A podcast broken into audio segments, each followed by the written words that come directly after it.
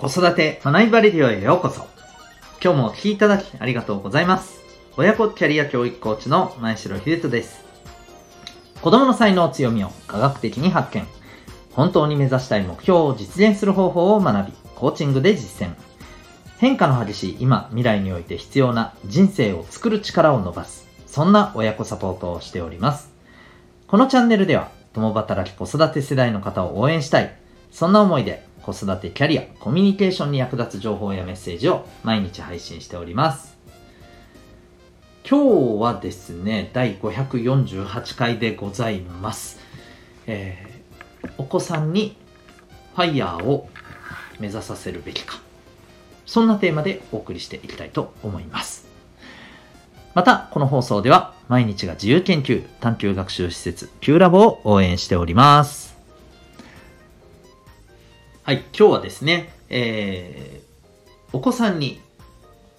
まあ、ファイヤー、これ、ファイナンシャルインディペンデンスリタイアアーリーというね、えー、まあ、言葉の頭文字をね、合わせた造語ですけれども、いわゆるあの、早期に、まあ、経済的な、えー、自立独立を果たそうと、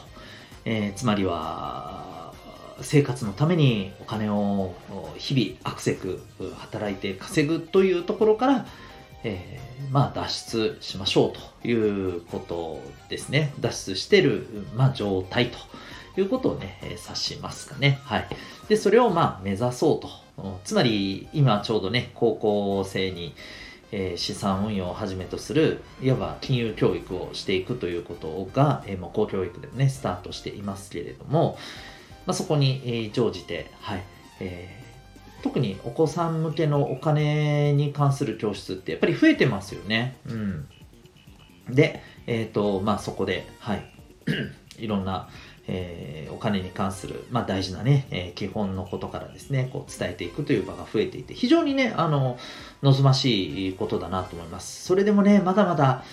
そうですね、お金の勉強って言われると、うん、どうなの？それはっていうふうにね、思われる向きもありますので、えーと、そこはねやっぱりこうはい、えー、ちょっとまだまだねなんというか意識改革が我々大人に必要だなと、はい、思うところなんですけど。じゃあ、えー、このファイヤーっていうものを目指して、えー、お金のことを勉強して資産運用を早めから始めてで、えー、早めにですねこの、うん、アクセク働いて生活費を稼ぐというところからもう脱出してえー、悠々自適に暮らそうというところをね、まあ、あのー、目指させるべきなのかというところで、ここにただ関してはですね、おそらく賛否両論あると思うんですよね。うん。もちろん賛成の方は、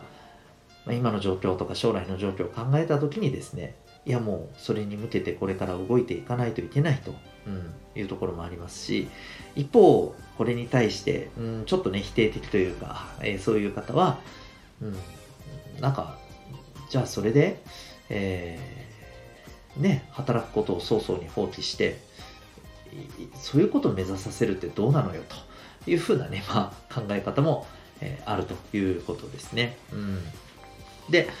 まあ、僕、この賛成、反対両方の意見をこう見てて思うんですけれども、うん、やっぱり何が大事かって言ったら、自分は人生で何を成し遂げたいのかっていうことだと思うんですよね。で、もちろんそれが、えー、なかなか見つからないね、それはもう人生のいわゆるいわば生きる使命みたいなものですから、それがなかなか簡単に見つかるものではないっていうのは、もちろんね、えー、当たり前の話ですけれども、でもやっぱり、あの、それをですね、どうせわかんないよ、そんなこと考えたってっていうふうにほっぽっとくのではなくて、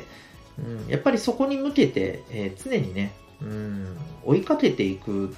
ていうことは大事なんじゃないのかなと思うんですよ。はい。で、まあ、僕としては、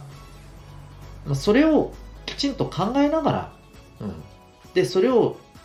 まあ、しっかりとね、えー、見つけて、で、なおかつそれを見つかった時に実現するっていうことが、まあ、ぐぐっとね、現実的に近づくようにするためにもですね、うん、当然、まあ、経済的なね、えー、ところっていうのは必要なわけで、だからこそ、まあ、ファイヤーを目指しましょうというところに行くのは、はい、手段としてね、うん、あの大切だと思います。というわけで、えあくまで手段として、えー、ファイヤーというものを目指す。大事なのは、まあ、目的ですよね。うん、何のためにファイヤーするの？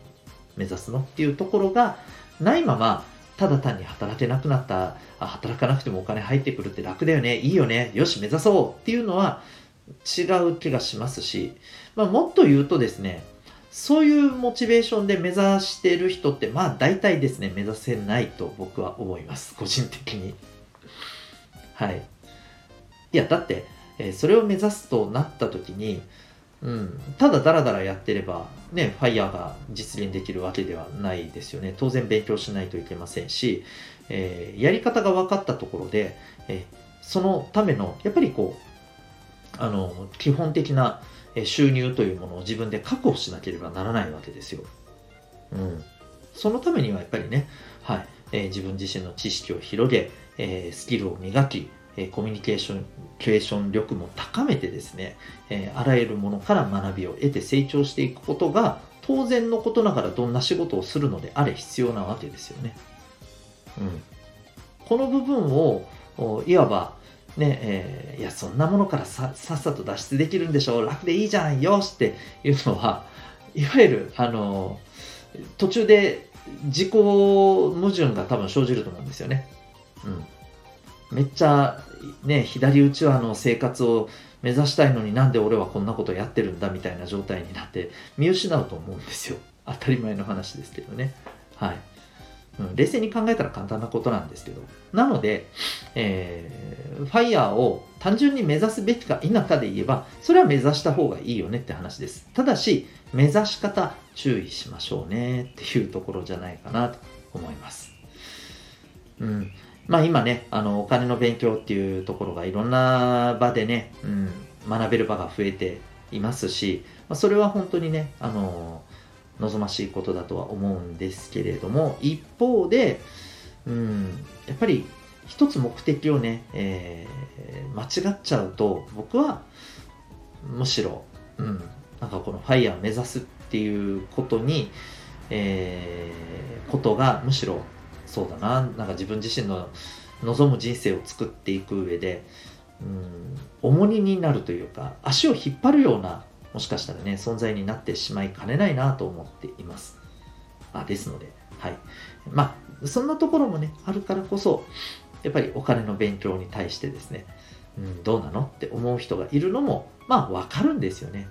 うん、だから単純にですね、お金の勉強って聞いて、鼻白む方々をですね、ああ、全然分かってない、なんか、いつまで、あの、お金は汚いものなんて古い考えにとらわれてるんだって、ただ、えー、こき下ろしてるだけでは僕、ダメじゃないのって 逆にね、思ったりしますよね。えー、そういったところも含めて、まあ、正しくお金を学ぶにはっていうことを、私たち大人がですね、えー、まずは学んでいくことが重要じゃないかなと思います。ということで、今日はですね、えお子さんにファイヤーを目指させるべきかというテーマでお送りいたしました。最後にお知らせでございます。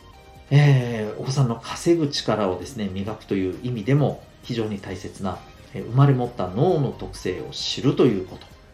はい。それを知ることでですね、お子さんが、まあ、どんな風に自分の才能を生かしていくべきか、また、どんな風に、えー、まあ、自分にとって必要な新たな力を身につけるべきなのか、この辺の指針が、まあ、見える、いわば、うん、今後の成長へのですね、まあ、道しるべ、取扱説明書、レシピが手に入る、えー、それがですね、指紋の分析、指紋ナビでございます。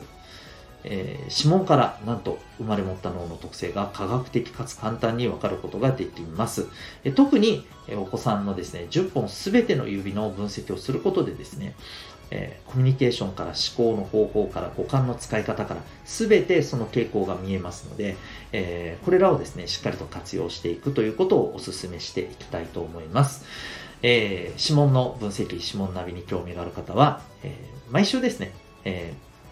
ハイブリッドでのセミナーを実施しておりますので、興味ある方はウェブサイトから、え、はい、ウェブサイトへのリンクを概要欄に貼ってますので、え、そこからご覧になってみてください。それでは今日も最後までお聴きいただきありがとうございました。また次回の放送でお会いいたしましょう。学びよう一日を